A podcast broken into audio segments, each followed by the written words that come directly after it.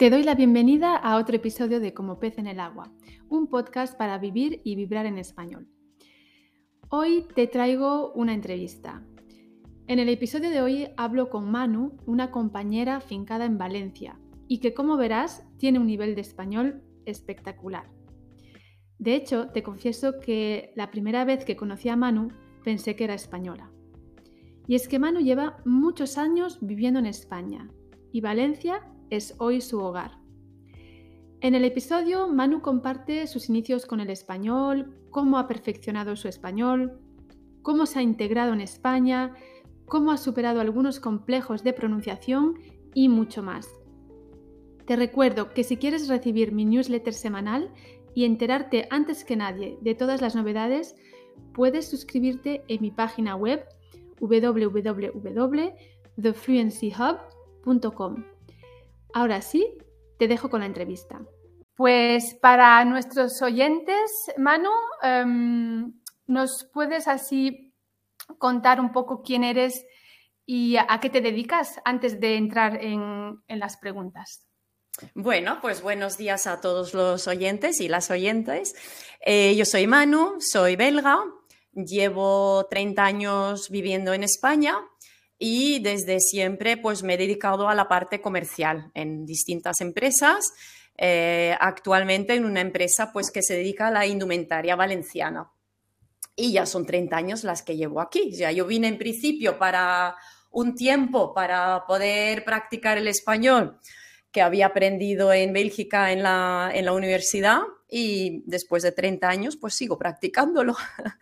Genial. Bueno, tengo que decir que eh, admiro muchísimo tu, nivel de, español porque además, eh, como anécdota, la primera vez que, te conocí, eh, yo pensé que eras española. Y durante, durante, durante las primeras semanas, yo pensé que eras española. No sabía muy bien decir de dónde, pero tienes un, nivel de español espectacular, de verdad. y, em, y estaría, sería interesante que hoy pudiésemos hablar un poco de, tu itinerario, ¿no? De cómo has conseguido eh, ese nivel, ¿no? De español. Pues muchas gracias, Rocío. Pues yo creo, en, primer lugar, es verdad que sí que lo estudié el, español en Bélgica, hice la, carrera de licenciatura en traducción, elegí, el, inglés, el castellano y el neerlandés. Y em, y vine a vivir a España, terminé la carrera, hice un máster y vine a vivir a España. Y yo creo que sobre todo mejoró desde el momento en que, en que vine a vivir aquí, porque claro, te encuentras de repente rodeada del castellano, vas a la tienda con los vecinos, con los amigos, en tu vida diaria, en el trabajo, porque claro, yo hacía la atención al cliente para, para clientes españoles. Para hacer Exacto, sí, yo trabajaba en una multinacional americana en Bélgica que quería abrir su oficina de atención al cliente en España. Como yo ya hablaba español, los atendía desde España, eh, perdón, desde Bélgica, pues querían hacerlo como más cercano y abrir la oficina aquí. Entonces, eh, la ciudad elegida fue Valencia y, y vine aquí seguía atendiendo a los mismos clientes, pero desde aquí. Entonces es verdad que también permitía como que entender mejor o, mejorar la relación con los clientes, porque vivías inmersa en la realidad española, eh, en la política española, en la economía española. Entonces, si a lo mejor algún cliente decía, bueno, pues tal, pues podías entender digamos, las observaciones que hacían los mm. clientes sobre su entorno español, porque yo misma vivía en el entorno español, ¿no? Entonces, hacía mejorar las relaciones con los clientes y, la verdad que es súper interesante. Y al utilizar constantemente el castellano en todo, pues aprendes mucho más vocabulario, las frases hechas, creo que la entonación también, porque al principio yo hablaba totalmente diferente a cómo hablo ahora, ¿no? Qué interesante, sí. porque lo oyes constantemente, por lo cual pues tú misma lo vas aplicando, intenta, intentas aprender de todo lo que escuchas. Imitando, ¿no? Vas imitando. Exacto, sí, sobre todo yo creo que por el efecto imitación. Luego ya también es verdad que mm, conocí a mi pareja, a mi marido actualmente y lógicamente pues... Eh, teniendo una convivencia con alguien castellano parlante, pues te dispara la práctica del español y, mejora mucho el, todo, la pronunciación, el, la entonación, todo, ¿no? Sobre, mm. Además, tuve la suerte que es profesor de castellano y de valenciano, pero además sí que es cierto que no me corrige, no me corrige nunca. ¿Tú pedías que corrigiese? corrígeme, corrígeme. Claro, yo a veces lo digo, digo, pero nunca me corriges, dice, no, porque lo hablas bien y tal. Pero es cierto, y él lo dice, dice, la única cosa que él me dice que podría corregir sería el uso del subjuntivo. Mm, es cierto que es un, tiempo verbal que nosotros no conocemos en el neerlandés o en el mm. alemán, tengo los dos idiomas mm. como lengua materna, no lo conocemos, entonces cuesta mucho. Y todavía hoy en día, después de 30 años, sigo cometiendo errores en el subjuntivo. En el subjuntivo. Sí. Mm. Mi marido le dice, dice, el único gramaticalmente incorrecto que haces a veces es el uso del subjuntivo, que no lo uso. O sea, no es que lo use mal, sino que no, no lo uso. No lo usas, pero usas el indicativo, ¿no? sí, exacto. exacto. Mm. Exactamente, sí. Sí, mm. sí en, varias frases que lo lógico es el subjuntivo, pues yo muchas veces uso el o el indicativo o el futuro y ya está. No, mm. sí, sigue costando el subjuntivo. Yo creo que es la parte gramatical la más complicada para mí en, castellano. Ajá. Mm. Muy, y antes de, eh, bueno, antes de seguir con el, tema de la inmersión, que es súper interesante, ¿no? Tu familia también, pero em, tú eres, o sea, eh, has nacido en Bélgica, ¿no? Sí, correcto. ¿Cuál es tu cóctel lingüístico? Porque también es súper interesante. Has convivido con dos o más idiomas, creo, ¿no? Me has dicho. Correcto, sí. Em, he nacido en Bélgica, en la parte flamenca, em, pero sí es cierto que mis padres son de la parte que habla alemán, que es, si en Bélgica más o menos somos 11 millones de habitantes, hay eh, una parte que habla alemán, son unas, eh, unos 100.000 habitantes. Hay tres idiomas oficiales coexistentes en Bélgica, el neerlandés, el francés y el alemán, pero el alemán es mucho menos que los otros dos idiomas, pero es oficial.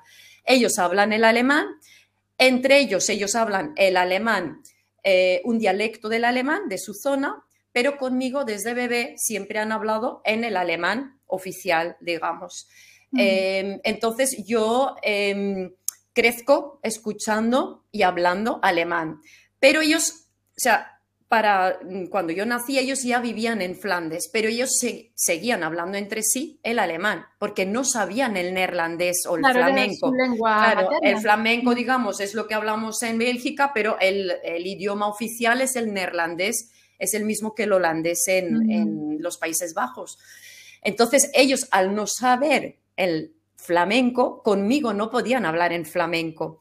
Pero yo empecé a ir a la guardería y, todos los estudios, digamos, fueron en neerlandés. Sí que es cierto que mi madre me cuenta muchas veces que al principio cuando venía de la guardería, dice, venías muchas veces con moratones. En ese sentido, em, no estamos aquí hablando ni de malos tratos ni nada, pero mm sabemos cómo son los niños, y los niños querían hablar conmigo, me comentaban algo, yo no les sabía contestar porque no los entendía, me hablaban en flamenco, yo no les mm. entendía, pues rápidamente, pues alguna patadita a la pierna o tal, pues dan, es, digamos, desde la ignorancia de los niños, ¿no?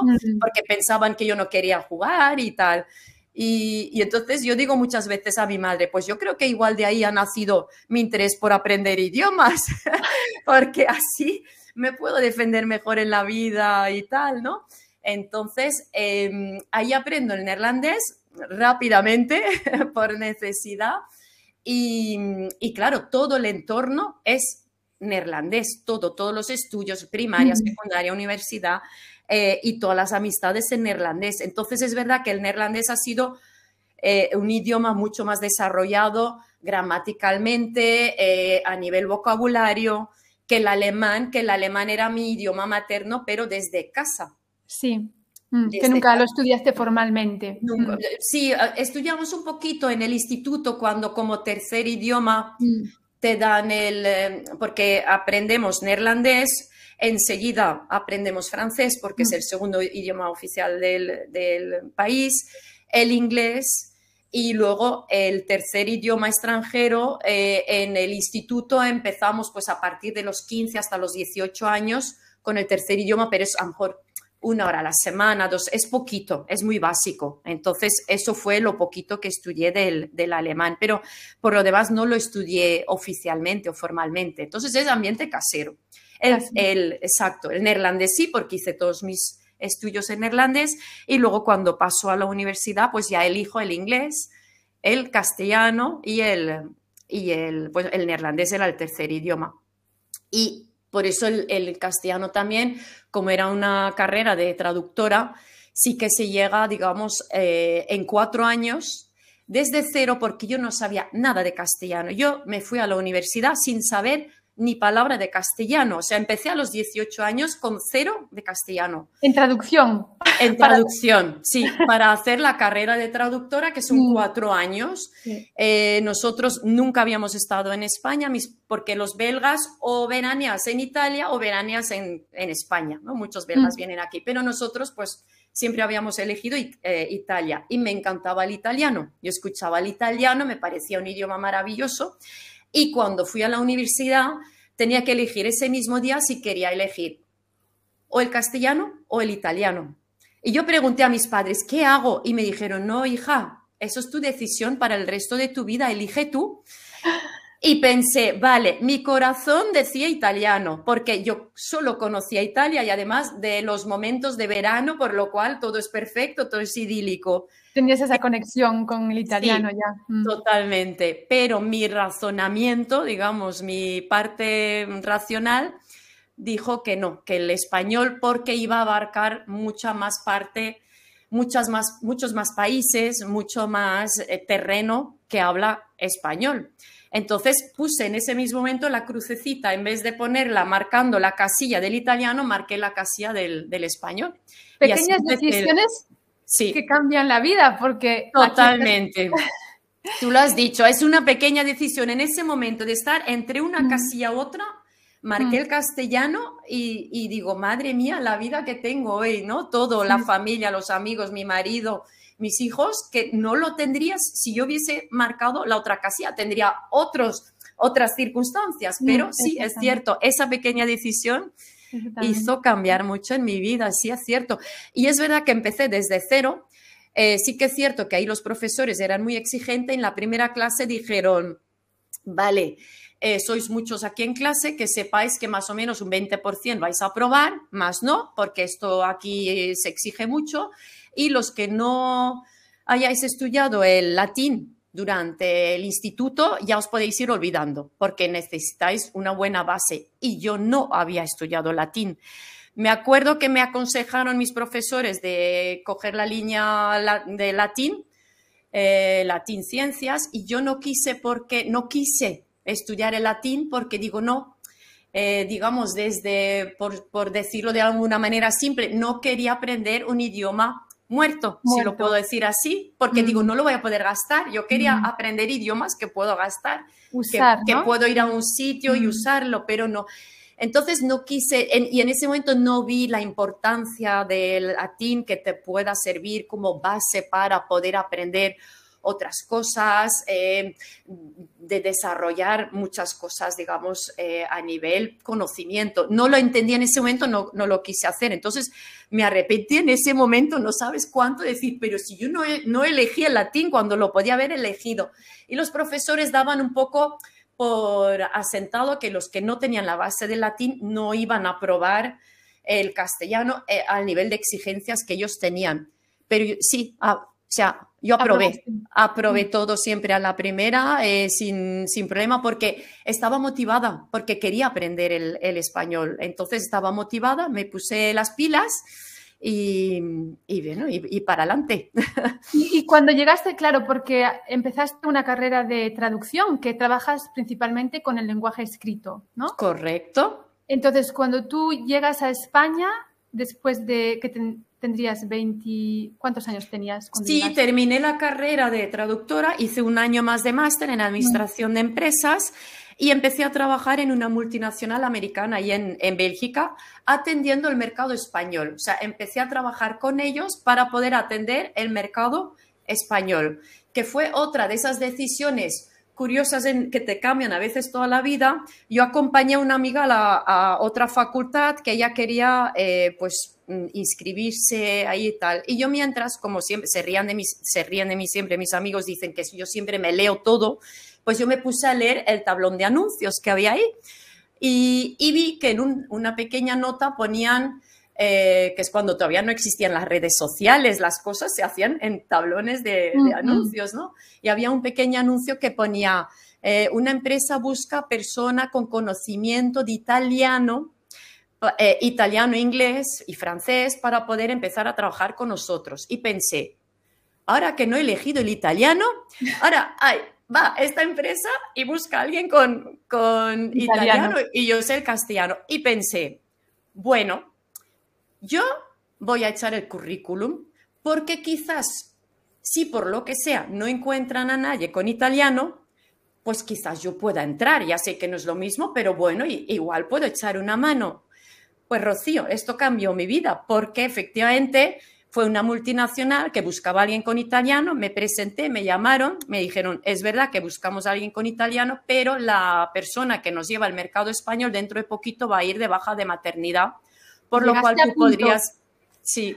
O sea que eso fue mi primer trabajo, o sea, salir de la facultad y, eh, empezar ahí. Casualmente estaba ahí el comercial eh, español, o sea, que eh, la persona española que llevaba el mercado español estaba casualmente en Bélgica y me hizo la entrevista para ver si mi nivel de castellano era lo suficientemente bueno para poder atender a los clientes.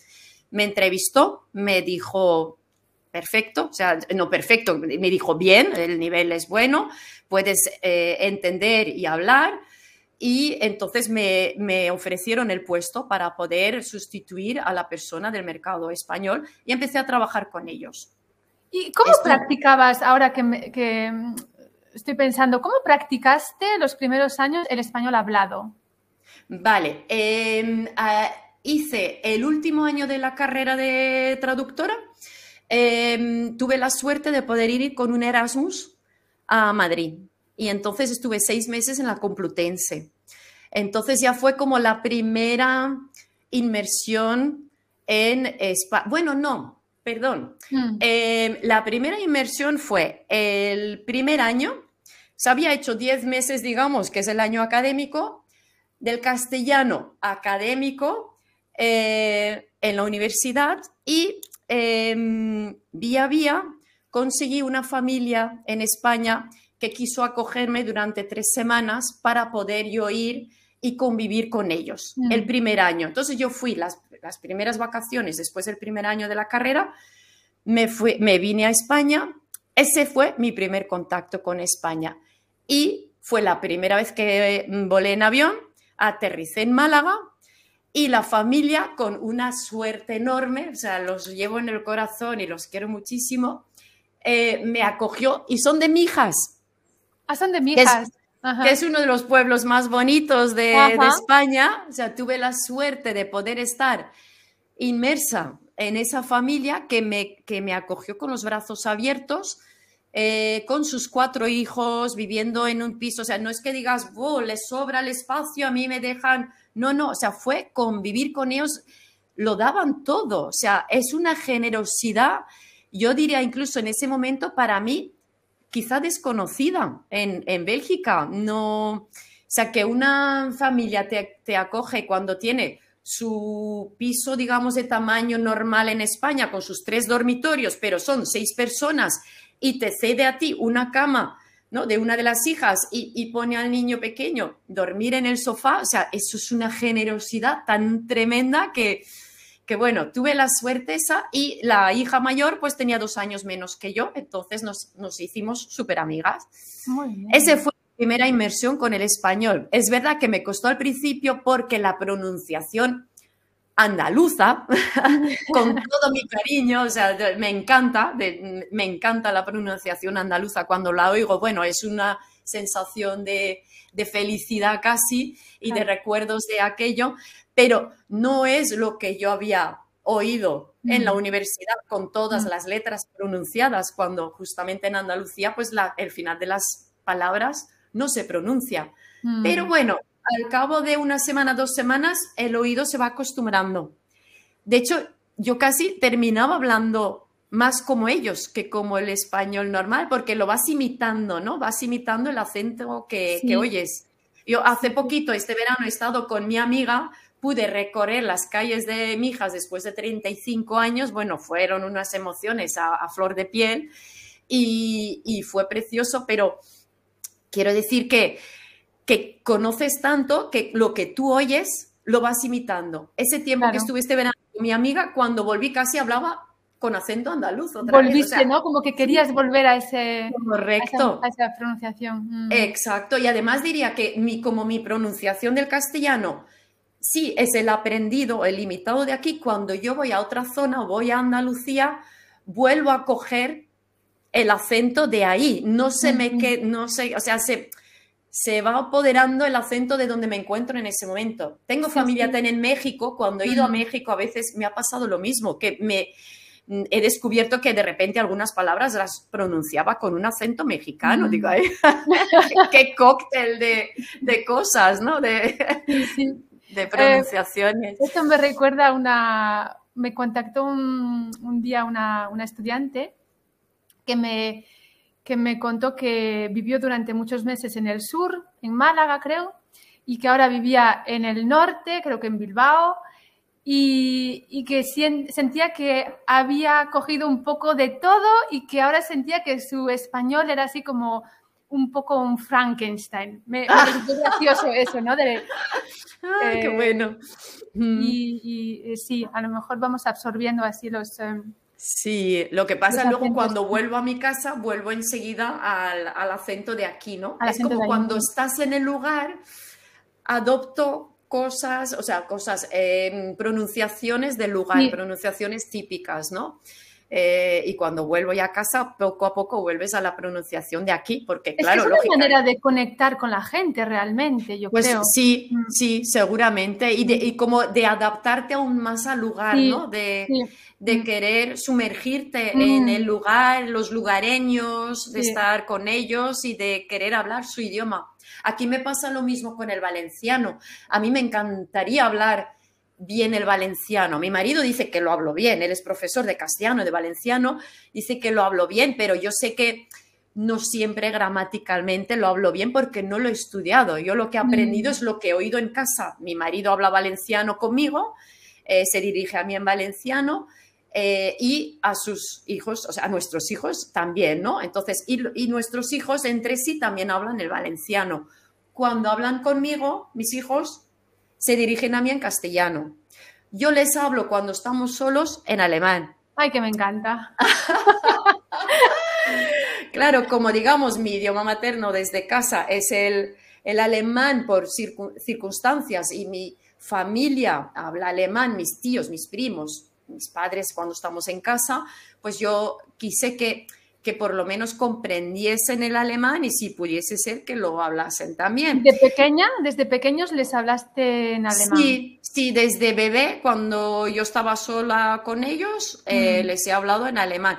Cuando estoy sola con ellos, ¿por qué? Porque cuando estábamos con mi marido también, mi marido no entiende el alemán, entonces me sabía mal que, que yo les estuviese diciendo cosas que él no entendiese y tampoco vas a ir traduciendo todo el rato diciendo les he dicho esto, les he dicho lo otro. Entonces, por comodidad, digamos, por comodidad del, día a día, pues yo les hablo en alemán, pero más bien cuando estamos, cuando estamos solos. Entonces, mm, es cierto que ya lo entienden prácticamente todo. Eh, el mayor ahora para tener la base gramática, porque para mí, mm, para mí siempre el esqueleto de un idioma o al que yo me acojo es la gramática. Yo necesito la base de una gramática que es como el tronco del árbol sobre el que mm. voy enganchando mis palabras, luego ya cuando vas desarrollando más el vocabulario, pues quizá ya las frases hechas, la entonación, la pronunciación, pero mm. necesito una base. Y mi hijo, pues para que tuviera la base del alemán, ahora sí va a la Escuela Oficial de Idiomas de, para aprender el alemán. Eh, pero curiosamente, su pronunciación del alemán es con acento español. Aunque solo, solo haya oído el alemán hablado por mí, mm, mm, con acento alemán, él cuando lo pronuncia lo habla con un acento español, sobre todo quizás letras o sobre todo combinaciones de letras que son más mm. complicadas, como la CH, ¿no? Mm. Hay, hay, muchas consonantes juntas en el alemán, ¿no? O puedes tener la STR juntas.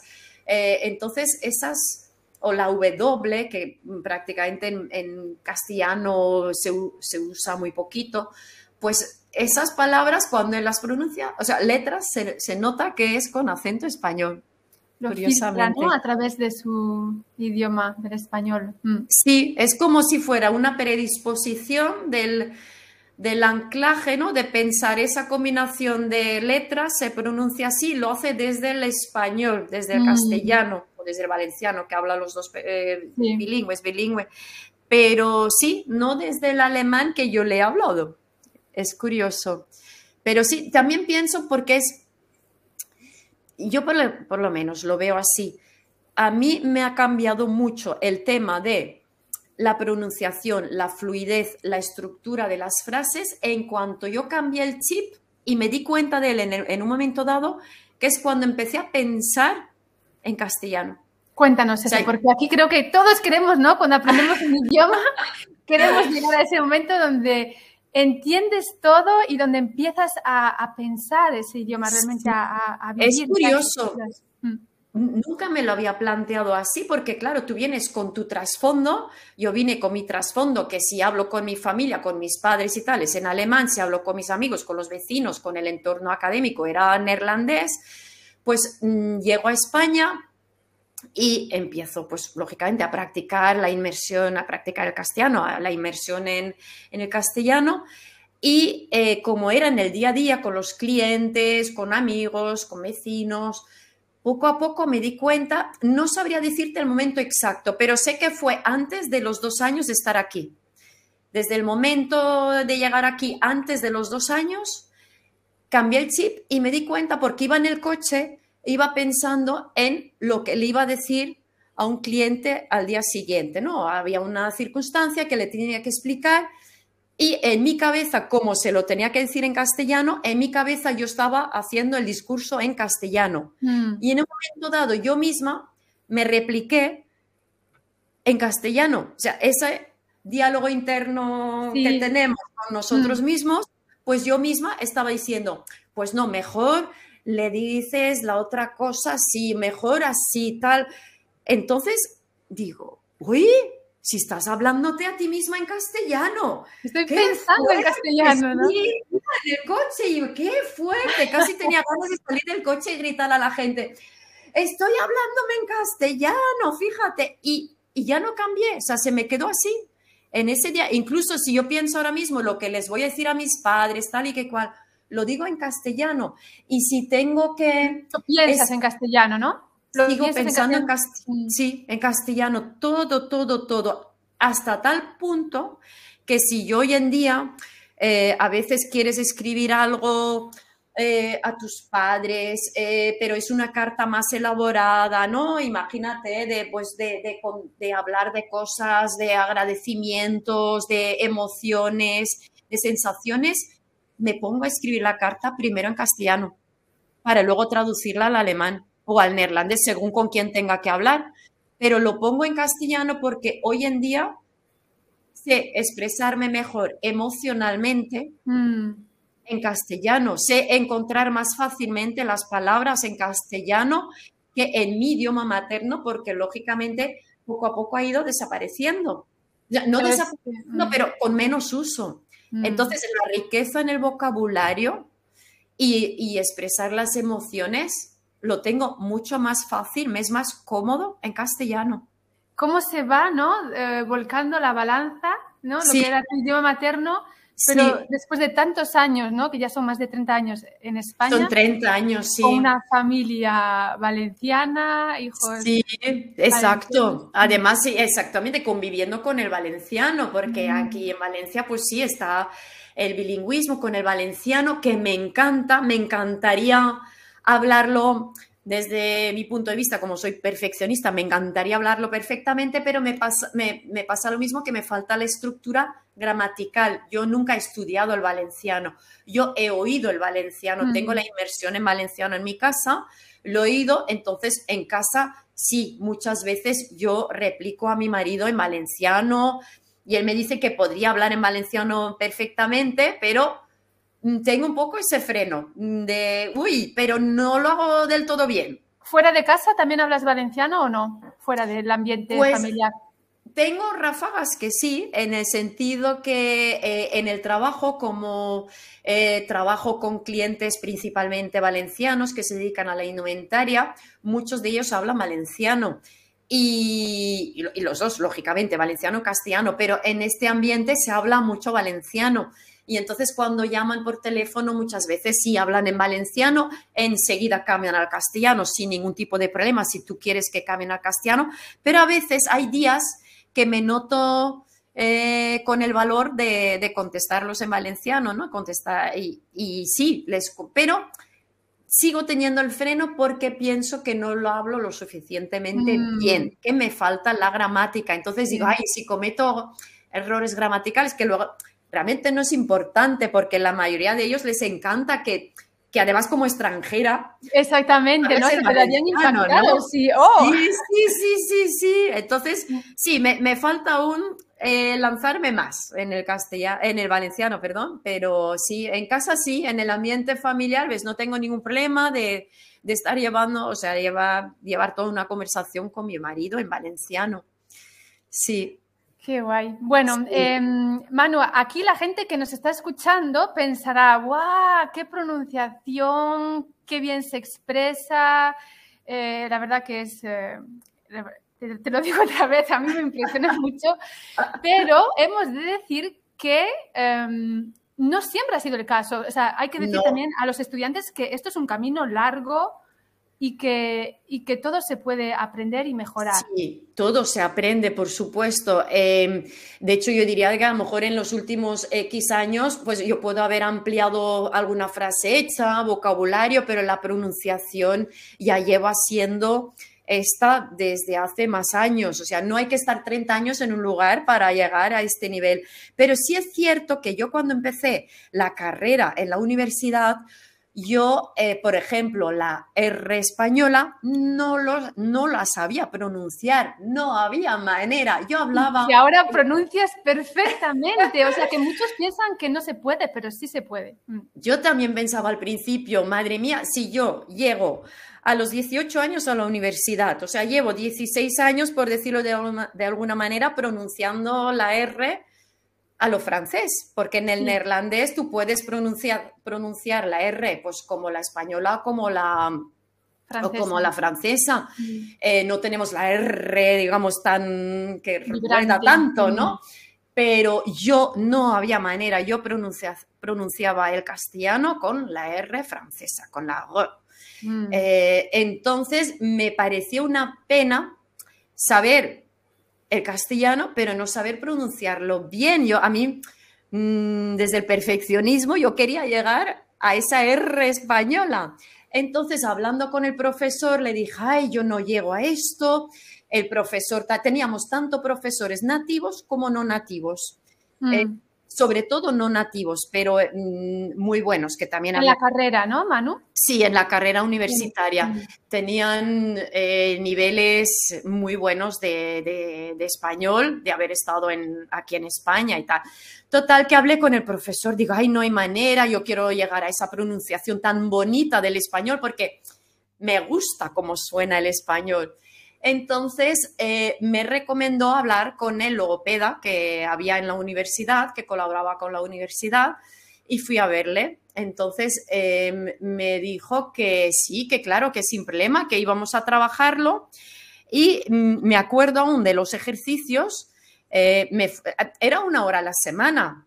Y ahora no sabría decirte el tiempo exacto que estuve para, para llegar a la R española, pero creo que fueron entre cuatro y seis meses una hora a la semana, pero sobre todo era práctica en casa. Él me daba listas de palabras castellanas eh, donde sobre todo prevalecía la P y la R, por ejemplo, como presidente, practicar, eh, práctica, y tenía que pronunciar esas palabras poniendo en, en vez de la R una D.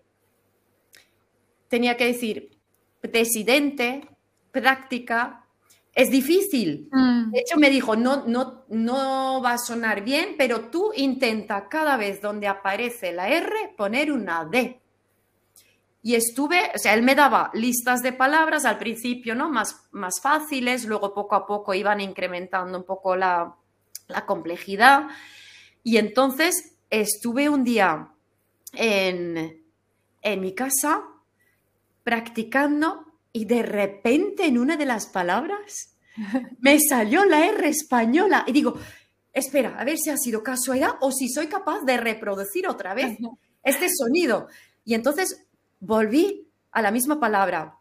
Y sí, me volví a, me, me, volví a salir la misma R. Y continué, continué, continué. Y bueno, tenía unas ganas de nuevo de salir de, chillar, pero qué bien, pero si es eso, si he conseguido reproducir el sonido, he conseguido sacar la pronunciación gutural desde ahí atrás en la mm. garganta, mm. he conseguido llevarla a la punta del paladar, porque cuando a mí me lo explicaban con palabras, no, tú tienes que poner la lengua ahí, hacerla vibrar en el paladar, mm. la puntita, no entendía nada. Decía, ¿qué me están diciendo? Porque cuando hablas, hablas de manera automática, cuando pronuncias, pronuncias de manera automática. Pero con esta serie de ejercicios, de repente noté dónde estaba mi lengua y era es algo físico en tu boca. Exacto, mm, mm. exacto, que era un cambio que, que había conseguido poner la lengua donde él me había explicado, pero yo no entendía nada y de que efectivamente vibraba. Digo, ¿cómo voy a hacer vibrar la, la lengua y lo conseguí. Y era un momento de, wow, lo he conseguido y, ya está, ya la tengo incorporada, incorporado a mi pronunciación, ¿no? Ya, ya no me ha abandonado nunca más en mi vida.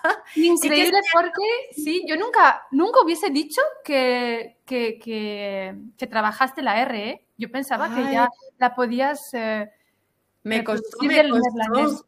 Sí, sí, no, no, me costó y me, me ponía y no pasaría nada si una pronuncia el castellano con la R francesa, no mm. pasaría nada. Yo tengo mm, conocidos que son españoles y pronuncian mm. con un tipo de R francesa y son españoles. Y no pasa nada, no se entiende igualmente, es todo hablado correcto pero a mí me gustaba la R española. Me, es algo personal, realmente. correcto. Te sentir cómoda con... Mm. Exacto, y como que va todo más rodado, más mm. natural, no sé por mm. qué, pero y no, ya, ya te digo, no pasa nada. Yo, yo tengo compañeros de trabajo, a lo mejor una compañera de trabajo, conocidos que pronuncian la R francesa, no pasa nada, no te quita nada para poder llevar las conversaciones y tal, no pasa nada, al final ya es como una característica de la persona, ¿no? Hasta, hasta mm, efectivamente te, distingue de los demás también, ¿no? Pero yo, yo, yo la quería y, y sí, se puede conseguir, o sea, con unos trabajos en logopedia, sí se consigue. Es un trabajo poco a poco de práctica y luego un cambio físico. Sí. Mm. Es importante que digas esto, eh, el tiempo que te llevó, porque a veces em, estudiantes que llegan y que piensan que, que, no, que nunca podrán pronunciar ese sonido porque no lo tienen en su lengua y ya son demasiado mayores, que es imposible. Claro. Pero que realmente es práctica y que es algo que puede eh, llevar tiempo. algunas personas lo pueden conseguir súper rápido y otras personas que tarda más tiempo y más con un sonido como la R, que realmente es el último sonido que nosotros eh, adquirimos en nuestro idioma materno. Ah, mm. sí. sí, es, difícil, es un, sonido es Curioso, mm. es curioso. Yo, yo sí que pienso eh, que si no hubiese ido a esas clases de logopedia, mm. eh, yo hubiese venido aquí y hoy en día hablaría el castellano con la R, francesa. Con la R yo hablaría, yo hablaría hoy en día sí, no pasaría nada, tú me entenderías, pero a mí mm, me gustaría más hablarlo con la R española. Pero fíjate tú cómo crees que tu nivel, tanto de gramática, de vocabulario, pronunciación, cómo te conecta con la gente? O sea, la percepción tú cuando conectas con, los, con la gente, por ejemplo, los, locales, ¿qué sientes? ¿Te hacen sentir extranjera o, pasas desapercibida? Em, muchas veces es cierto que paso desapercibida, o sea, no me lo notan y a mí me sorprende. Digo, ¿cómo no me lo han notado que soy extranjera? No, es que no. a veces es cierto que a lo mejor cojo el taxi al, aeropuerto y digo, eh, por favor, ¿me puede llevar al aeropuerto? Y me dice, ¿y de qué país eres? Digo, uy, solo he soltado una frase y, ya me pregunta de dónde soy. No sé si hay mm, quizás también personas que se fijan más en ciertas cosas o, que tienen esa, digamos, percepción más fina. Eh, no lo sé, ¿eh? pero en general no. En general, cuando yo voy eh, con gente que a lo mejor no me conoce y luego al rato me, pero me presento y digo que no, que soy belga, muchas veces se sorprenden, porque claro, también casualmente tengo la enorme suerte de tener un nombre súper español, porque me llamo Manuela, ¿no? O sea, es, mm, a veces digo, no, ya todo estaba encaminado en esta vida para traerme a España. Entonces, em, muchas veces no, no me lo han notado, no mm. se sorprenden cuando es cierto, son muchos años, son muchos años, 30 años son muchos años aquí, pero em, sí diría que no es, no es porque lleve ahora 30 años aquí que hablo así, sino ya, ya llevo hablando igual como ahora desde hace muchos años, ¿no? O sea, mm. ya a los pocos años de vivir aquí, eh, la pronunciación era esta. Es cierto, creo que vas mejorando también, sobre todo la entonación. La entonación. La entonación. Yo nunca, creo que nunca era consciente de la entonación, pero la vas imitando, vas escuchando y como que tú imitas el mismo sonido, ¿no? Y me ha llamado la atención porque el otro día estuve con una persona alemana que habla el castellano perfecto, pero con su entonación alemana.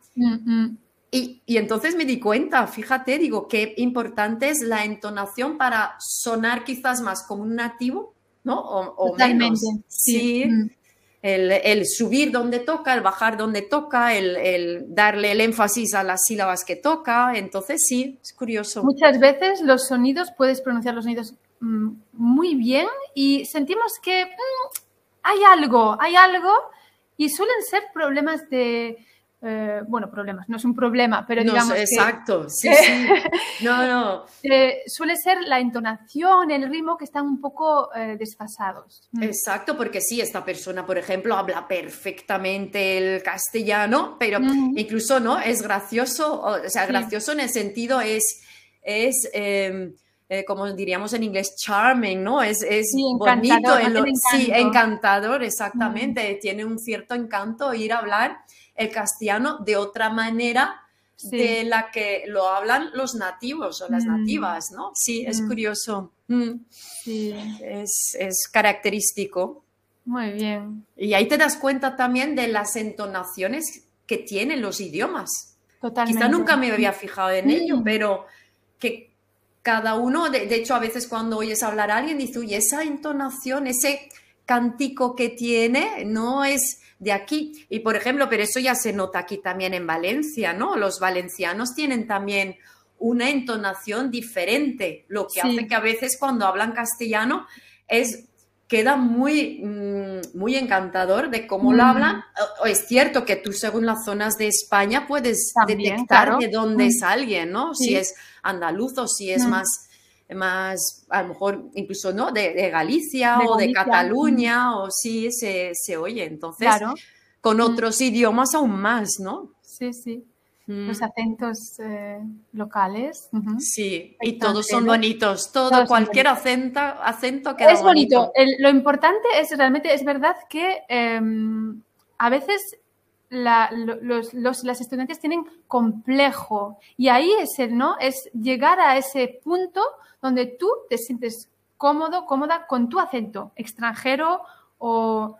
Eh, Totalmente, tú lo has dicho, pues yo, yo lo de la R insistí mm. tanto porque yo efectivamente tenía complejo cuando hablaba. Cuando yo pronunciaba o tenías que leer alguna frase en voz alta en mm. clase, ay, yo decía, ay, que, que después con los años vas madurando y dices, vaya, no tiene ninguna importancia. O sea, lo importante de cada idioma o de cada idioma extranjero que aprendemos, eh, lo importante es la comunicación, poder comunicarme con las personas, poder expresarme. Y entonces te das cuenta que te puedes expresar y comunicar perfectamente. No mm. pasaría nada. Lo que pasa si es lo que tú acabas de comentar, si tu punto de sentirte cómodo es ese, entonces es importante saber que ese punto se puede trabajar. Exactamente. Que se puede trabajar, que no pasa nada. Habrá gente que no tiene ningún complejo, pues no pasa nada. No pasa nada. exactamente el mismo. Mira, mi tía es mexicana, eh, perdón, no es mexicana, mi tía es belga y se fue en los años 60 a vivir a México, o sea, se casó con un mexicano. Entonces, eh, pero es también de la parte eh, de Bélgica donde hablan alemán. Entonces ella se fue a, vivir como em, ¿no? alemán parlante a México. Pues yo he estado varias veces en su casa y es curioso que lleva, pues de los años 60 que estamos hablando, lleva 60 años en México prácticamente, em, sigue hablando el, el español con acento alemán, pero además con toda la entonación y pronunciación mexicana. Ay, qué curioso. ¿eh? Es curiosísimo. es mezcla, Pero es, es tan bonito escucharla hablar porque dice, bueno, sí, se le... Ella dice que es un problema porque cuando, por ejemplo, contrata cualquier servicio o va a un restaurante o tal, dice que siempre intentan eh, digamos, engañarla, si se puede llamar así, porque es mm. extranjera y piensan que es turista y dice, señores, yo llevo viviendo aquí 60 años, no intenten engañarme, yo sé perfectamente los precios de aquí, no intenten, ¿sabes? Entonces eso, pero, eh, y es por su pronunciación, o sea, después de 60 años eh, la siguen considerando... digamos, sí, extranjera, En, en, México, aunque lleve 60 años ahí, ¿no? Yo eso, ¿ves? Por, quizás por haber trabajado mucho la pronunciación, eh, no tengo esa sensación, por ejemplo, yo aquí. Mm. ¿Sabes? No lo tengo igual, porque efectivamente muchas veces no me lo detectan. Claro, es que la gente no te lo hace notar. Exacto, exacto. Mm. Entonces, pero no pasa nada. quiero decir, mi tía vive ahí, se, se puede comunicar con todo el mundo, no pasa mm. nada. Es, eh, no es ningún problema para poder vivir en un lugar, para poder comunicarte, expresarte pero te, quizás sí, si una no se siente cómoda o, quiere mejorarlo, pues lo puede trabajar perfectamente. Claro que sí, porque a veces eh, pensamos que la pronunciación es algo que se adquiere durante ese periodo crítico, ¿no? En la niñez. Eh, y es verdad que lo adquirimos de una manera natural y que a lo mejor de adultos sí que lo hay que, hay que trabajarlo, hay que ser más consciente, eh, dedicarle Totalmente, totalmente. Porque la entonación sí se adquiere quizás por imitación, pero si por ejemplo, como en mi caso tenía un, em, digamos, una cierta dificultad de pronunciar, pronunciar bien la R, ahí sí hay que trabajarlo. Por muchos años que llevara ahora mismo en España, no, no me hubiese mejorado, al no ser como hice de ir a un mm. logopeda, de mm. trabajarlo. ¿no? Por mm. ejemplo, estoy pensando en mi tía, seguramente si ella hubiese ido en algún momento a un logopeda ahí y lo hubiese trabajado, lo hubiese mejorado mucho. Pero no, tampoco... No es su prioridad y no No es su prioridad, exactamente, no es su prioridad. Entonces ya depende lo que cada uno, eh, dónde quiere poner, digamos, el, el énfasis, ¿no? Muy bien. Bueno, Manu, qué, qué interesante. Yo creo que ah, podríamos seguir hablando otra hora, pero como intento que los episodios em, no, no, pasen de un cierto tiempo, quizás eh, seguimos en otra ocasión, ¿no? En, claro que sí, eh, por mí encantada. Ha sido de verdad que un gusto hablar contigo, Rocío. O sea, pero antes de que nos vayamos, ¿eh? eh mm, no sé si tienes algunos consejos ¿no? para nuestras oyentes que quieren eh, mejorar el español? Así, un poco resumiendo todo lo que has dicho en tu experiencia, tu itinerario con el español. yo, diría, yo mm. diría sobre todo que, eh, que sean conscientes al escuchar cuando escuchan el idioma, cuando escuchen el idioma, ¿ves? Ahí creo que se me escapó el subjuntivo. cuando escuchen.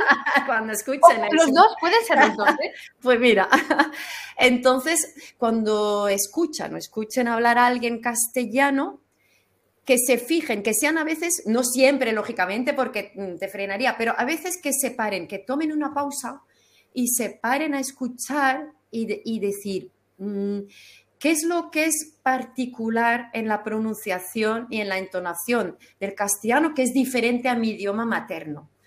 Porque es cuando en el punto, cuando te vuelves consciente de ello, es cuando lo puedes trabajar y mejorar. Entonces es cuando yo, por ejemplo, mm, comparé mi pronunciación en neerlandés, que es con, francés, con la R francesa, y el castellano es cuando, no, en español no es así, es con la R, pues eso es lo que tengo que trabajar, pero es porque, claro, lo notas, lo escuchas y oyes que cuando tú lo hablas es distinto. Entonces, diría a veces de tomar esa pausa, de escuchar, ya sea a su profesor, eh, a, a, la radio, a la televisión, y fijarse en las diferencias, en la entonación, en dónde suben y bajan, eh, digamos, las, las, entonaciones en las frases. Eh, y es cuando por imitación tú puedes hacer lo mismo que pueden, si les da vergüenza hacerlo, por ejemplo, en clase o con otros compañeros, que no tiene por qué, no te, ya después de tantos años que ya he madurado, me miro a mí misma y digo, pero ¿por qué me dio vergüenza si no tenía que darme vergüenza para nada? De verdad que eso ya, ese complejo ya me lo podía haber ahorrado, pero bueno, ese aconsejaría de verdad el que esté estudiando español que no le dé ningún complejo en ningún sentido. Lo bonito es estar aprendiendo el idioma y poder comunicarse con otras personas. Pero efectivamente, si escuchas es cuando tú también lo puedes eh, adquirir por imitación y a lo mejor llevar esos diálogos internos contigo mismo y hablarte a ti mismo en casa, ya sea en voz alta, mejor, que, digamos eh, en plan callado, sino en voz alta porque te escuchas a ti mismo y es cuando puedes decir, ay, no, mira, eso es lo que, lo que no he dicho bien. Incluso en un momento dado te puedes grabar para después volver a escucharlo y pensar, eso es donde podría mejorar. Y entonces una vez, cuando eres consciente de ello, es cuando lo puedes mejorar. Me encanta, creo que vamos a terminar con eso porque es súper importante lo de ser consciente, ¿no? A veces queremos mejorar, pero no sabemos qué es lo que tenemos que mejorar, ¿no? Y cuando tú empiezas a, ser consciente de, vale, esto es lo que puedo mejorar y pones foco en esa parte, puedes trabajar eso. Mm. Totalmente, totalmente. Mm. Sí, eso es. Así que Pues Manu, vamos a dejarlo aquí. Te agradezco muchísimo esta charla, esta conversación contigo. Ha sido un placer, Rocío, de verdad. he estado muy a gusto contigo, muy, a gusto en la conversación, me ha encantado, o sea que cualquier día, cuando quieras, repetimos otra. Sí, sí, sí. Por mí encantada. Es que, además, bueno, es que tienes más cosas ahí escondidas que nos tienes que contar. Más eh, ah. experiencias de vida. Que Mira, continuará, puntos suspensivos. continuará. Mm. Sí, bueno un gusto. Lo dejamos aquí, ¿vale? Muchas gracias, Manu. Perfecto, un beso, Rocío, adiós, chao.